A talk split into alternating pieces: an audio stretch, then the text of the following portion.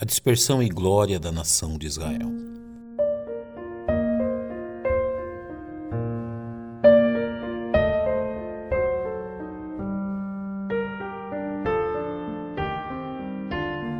O atento leitor das Sagradas Escrituras encontra no Salmo 44 uma profunda questão espiritual tendo a nação de Israel como pano de fundo teológico e histórico, a fim de destacar verdades preciosas a respeito da pessoa de Deus.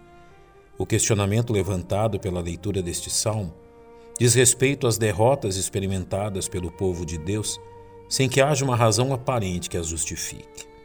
Qual a razão e propósito do ódio demonstrado por este mundo àqueles que servem ao Senhor? Nação nenhuma na história humana provou deste fato no mesmo nível da nação de Israel. Este salmo nos serve de testemunho desta verdade. O salmista inicia sua dissertação recordando das maravilhosas intervenções de Deus em prol de seu povo.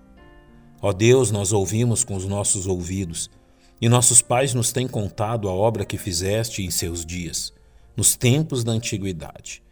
Como expulsaste os gentios com a tua mão e os plantaste a eles, como afligiste os povos e os derrubaste, pois não conquistaram a terra pela sua espada, nem o seu braço salvou, mas a tua destra e o teu braço, e a luz da tua face, porquanto te agradaste deles.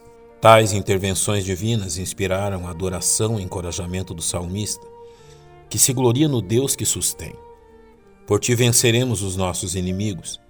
Pelo teu nome pisaremos os que se levantam contra nós. Em Deus nos gloriamos todo dia e louvamos o teu nome eternamente. Encontramos nos versos seguintes uma abrupta modificação na condição do povo de Deus, sem que haja uma causa aparente que justifique tal condição. Mas agora tu nos rejeitaste, nos confundiste, e não saís com os nossos exércitos. Tu nos fazes retirar do inimigo, e aqueles que nos odeiam nos saqueiam para si. Tu nos entregaste como ovelhas para comer, e nos espalhaste entre os gentios. Subitamente espalhado entre as nações, o povo de Deus rapidamente se torna motivo de escárnio e zombaria por parte de seus inimigos.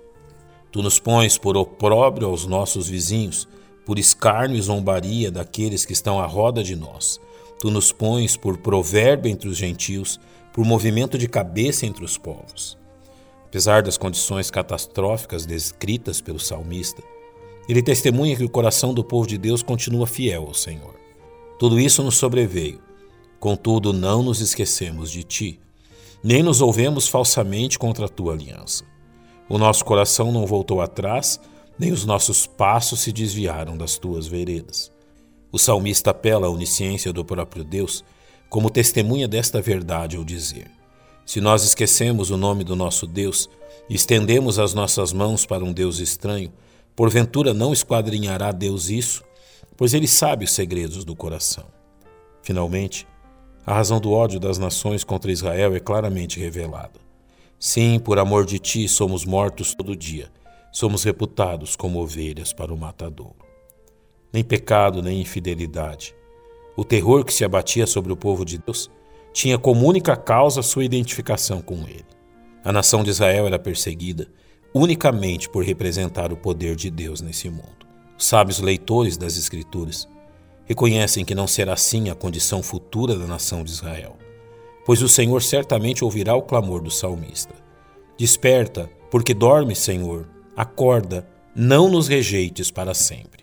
Em sua epístola aos Romanos, o apóstolo Paulo deixa transparecer claramente esta verdade ao dizer: Porventura rejeitou Deus o seu povo? De modo nenhum. Deus não rejeitou o seu povo que antes conheceu. Muito em breve veremos a nação de Israel levantada ao lugar prometido a eles pelo Senhor. Por isso, orai pela paz de Jerusalém.